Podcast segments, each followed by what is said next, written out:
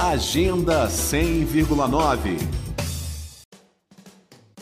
Encerrando a jornada pelo Distrito Federal, o circuito Cine Drive-In nas cidades chega ao Recanto das Emas.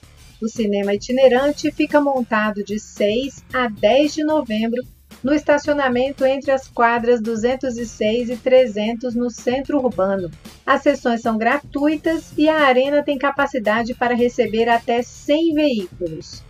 O circuito Cine Drive-In nas cidades é um projeto cultural realizado pela Associação Artise de Arte, Cultura e Acessibilidade, em parceria com a Secretaria de Cultura e Economia Criativa do Distrito Federal. De setembro até agora, a ação percorreu outras seis regiões administrativas, levando um cardápio bem eclético de filmes que vão da comédia ao terror, incluindo animações infantis. Então, para reforçar, o circuito Cine Drive-In no Recanto das Emas segue até 10 de novembro no estacionamento atrás da Praça do Skate, entre as quadras 206 e 300 do centro urbano.